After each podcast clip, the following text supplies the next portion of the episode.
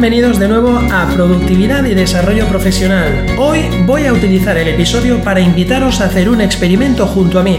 No va a requeriros un gran esfuerzo ni os va a llevar mucho tiempo. Bueno, justamente de eso es de lo que os quería hablar, de los ladrones que nos roban el tiempo. Ya sabéis, todas esas tareas y actividades que realizamos día a día y que no nos ayudan a acercarnos a nuestros objetivos, porque más bien lo que hacen es frenarnos y nos retrasan en el intento de conseguirlos. De este tema que nada os voy a hablar en profundidad, ha surgido el experimento que quiero que hagáis conmigo y que después, si tenéis a bien, compartáis conmigo vuestros resultados. Lo único que tenéis que hacer es apuntar en un blog de notas, como en OneNote si tenéis en el móvil a mano, o en una libreta de papel, lo que prefiráis, debéis apuntar cuánto tiempo pasáis al día realizando tareas o actividades que no os empujan a alcanzar vuestras metas. Hacedlo al menos durante una semana y os sorprenderá, os lo digo de palabra, os sorprenderá la cantidad de tiempo mal gastado que tiramos cada semana a la basura. Y además esto lo hacemos sin ser conscientes de que el tiempo es nuestro activo más valioso y que no lo podremos recuperar jamás. Hablo en primera persona, por supuesto, cuando se trata de invertir tiempo en actividades que no suman y son pasarratos. Por ello, os invito a hacer este experimento junto a mí y así poder compartir los resultados entre todos nosotros y trabajar en equipo para mejorar nuestra productividad. Para que no tengáis que pensar en qué tareas o actividades son robatiempos, os voy a dar una idea de cuáles podéis calcular a modo experimento y después solo tenéis que ir añadiendo aquellas que vosotros creáis que son robatiempos porque os alejan de vuestros objetivos y os impiden finalizar las tareas más importantes en el día. Por poneros un ejemplo, podéis apuntar las siguientes cuatro para ir calculando este experimento cómo va a salirnos. Podéis anotar ¿Cuánto tiempo le dedicáis a las redes sociales, al WhatsApp, a hablar por teléfono y a ver la tele? Apenas empezando con estas cuatro, os garantizo que os sorprenderá cuánto tiempo tiramos a la basura sin ser conscientes. Y luego además nos quejamos de que el tiempo no nos llega en un día para hacer tantas cosas como queremos hacer.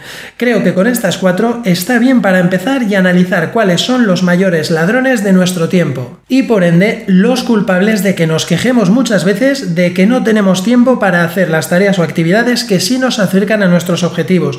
Apuntad cada día los tiempos, esto es muy importante, y el séptimo día a la noche haced la suma de todos para que veáis el tiempo tan valioso que malgastamos sin darnos cuenta. Y esto suele darse en la gran mayoría de los casos porque no somos conscientes del tiempo que perdemos.